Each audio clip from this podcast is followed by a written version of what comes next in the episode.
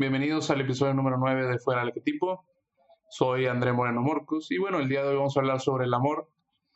Eh, voy a empezar con una historia, no es una historia, es simplemente una frase que me dijo un doctor una vez, hace unos años, donde dijo, el amor son solamente procesos bioquímicos.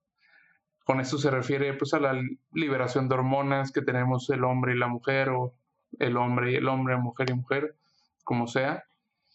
Y pues se atrevió a catalogar el amor algo tan complejo como a procesos bioquímicos y ya está. Por eso mismo dice que el amor no existe, que solo son eso, procesos bioquímicos a lo cual desde un punto de vista científico pudiera entender por qué llegó a esa conclusión, que bueno, conclusión no tiene mucho, pero ahí llegó. Desde un punto de vista filosófico y queriendo pues entender un poco más sobre el amor, creo que hay mucho más allá de estos procesos bioquímicos. Creo yo que ese tipo de pensamientos se, se ve derivado del pensamiento actual sobre el amor que nos han estado metiendo toda nuestra vida desde, pues eso, desde que nacimos, desde hace 300 años, que es donde voy a empezar, con el inicio de toda esa travesía sobre qué es el amor y qué debemos de amar y qué no debemos de amar, empezando desde el romanticismo, que si no me equivoco es como del año 1730 o algo por el estilo, empieza este movimiento artístico, filosófico, como le quieran decir, que se ve presente en la actualidad completamente. Lo vemos en las películas de Hollywood, donde nos prometen amores tan fuertes que no podremos respirar, donde nos prometen finales felices de amor que tendremos por el resto de nuestras vidas, que ya es hora de despertar, son puras mentiras que venden porque funciona, pero hay más allá del amor y el amor es tan complejo que es magnífico al final del día. Entonces existe esta idea del amor que empieza del romanticismo, que creo yo es algo tóxico. Voy a explicarlo con un ejemplo de el casamiento. Nos venden la idea de casarnos pensando en que el final va a ser así de feliz, de que nos vamos a casar y vamos a sentir lo mismo que sentimos desde el primer día que, que conociste a tu pareja, que vas a sentir, quizás sí, tienes unos bajos, eh, unos altos y bajos, lo que sea, pero al final del día siempre vas a vivir ese éxtasis de sentimientos, que siempre te vas a sentir este, amado y que siempre vas a amar de la misma manera. Y pues ya toca aceptar que esa es una falacia, porque sí, vemos ejemplos de gente que se ama y tienen 80, 90 años y todavía se aman y tienen 60, 70 años de casados. Y quizás sí ahí viene mucho la cuestión de que la gente se está divorciando cada vez más, porque ya no siente este éxtasis que sintió quizás sí los primeros 3, 7, 10 años de, de la vida y dicen, pues aquí no es, porque ya no me siento igual, porque ya no siento esos procesos bioquímicos de los que estamos hablando en un inicio, ya no siento esas ganas. Entonces esta idea de casarnos y sentirnos siempre igual es una mentira y te la siguen vendiendo y lo peor es que la compras. ¿Por qué? Porque suena muy bien. Suena muy bien poder amar a alguien por el resto de tu vida y también ser amado de la misma forma por el resto de tu vida. Suena excelente, pero si lo, si lo vemos en la práctica, sabemos que no es así. Entonces, sentir esa misma conexión siempre, quizás si dura dos años, quizás si hasta puede durar menos, medio año, lo que sea. La cuestión es esa. La cuestión es que queremos sentir nosotros como sociedad, nosotros como persona, en la búsqueda de nuestra pareja ideal, queremos sentir siempre ese éxtasis, ese, ese estar completamente enamorados de la otra persona. Pero no solo es estar, queremos que ellos también estén, queremos que ellos también tengan el deseo. no solo, no solo nosotros queremos sentir este deseo tan inmenso, sino queremos que la otra persona también lo tenga.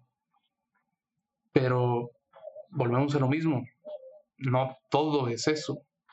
Yo creo que mientras se aprecie verdaderamente lo que es la pareja, el amor no va a morir, no importa cuánto tiempo pase. Pero quizás si lo que no estamos haciendo es apreciar a la otra persona, ya sea tu novio, tu pareja, tu esposo, etcétera. Quizás si no nos enfocamos mucho en lo que representa la otra persona y nos enfocamos más en nosotros mismos, en lo que nosotros debemos de sentir, que no sabemos ni quién nos dijo cómo debemos de sentirnos a la hora de amar, pero ahí está el problema, solo es en los sentimientos, en realmente lo que somos nosotros y lo que sentimos.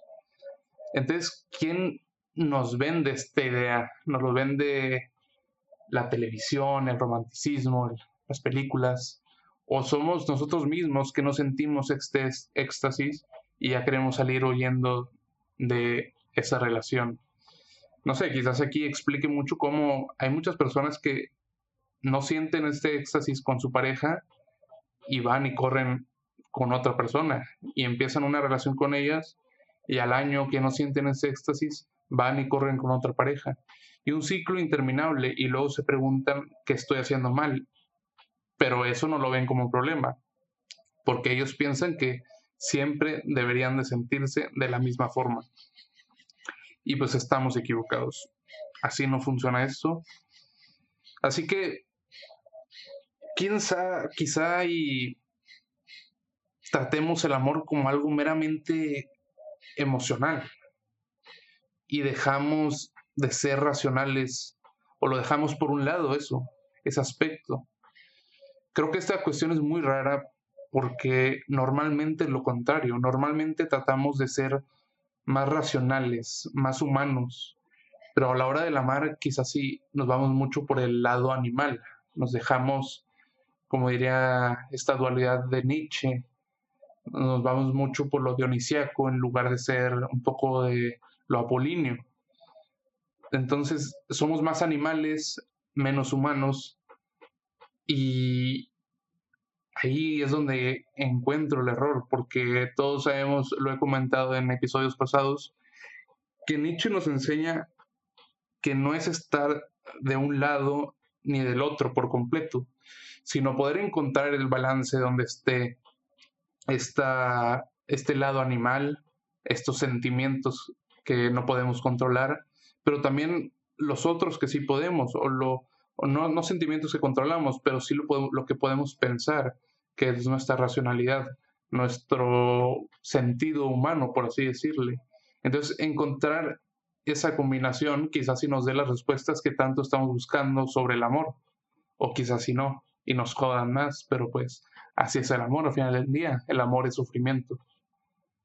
Entonces, les voy a leer una quote de el libro de Eric Fromm de El arte de amar que considero importante para ir cerrando este tema y dejarles pensando un poco más sobre esto, que nos dice, no se trata de que la gente piense que el amor carece de importancia. En realidad, todos están sedientos de amor. Ven innumerables películas basadas en historias de amor felices y desgraciadas. Escuchan centenares de canciones triviales que hablan del amor y sin embargo, casi nadie piensa que hay algo que aprender acerca del amor. Se me hace muy buena esta quote porque nos habla de eso. Y este libro no es un tutorial de cómo amar, sino es un tutorial que te hace pensar en que realmente el amor también se le tiene que aprender. Tenemos que aprender a amar. Y es algo que nunca había pasado por nuestras cabezas, o tan siquiera no por la mía. Porque yo también antes era de sentir, sentir, sentir, y no pararme y pensar que quizás debía aprender a cómo amar. En lugar de pensar que el amor es algo que se siente o no se siente, en verlo como algo más en la vida, a lo cual también debemos esforzarlos para aprenderlo. Así que, como bien escuché una vez, una muy buena frase, realmente no recuerdo dónde la escuché, que nos dice, pasamos cinco años de nuestras vidas estudiando en la universidad, pero nunca le damos el tiempo necesario a aprender cómo amar. Así que muchas gracias, espero les haya gustado y les deje, eh, les deje una cuestiones de si amamos meramente o vemos el amor como algo meramente emocional y es donde nos hemos estado equivocando, o si realmente estamos por un buen camino y llegaremos a encontrar esa pareja y podremos aceptar que no siempre nos sentiremos amados de la misma forma, pero que por lo más altos o bajos que haya en una relación futura que tengamos, podremos llegar a establecer o encontrar esa estabilidad en una futura pareja. Así que muchas gracias.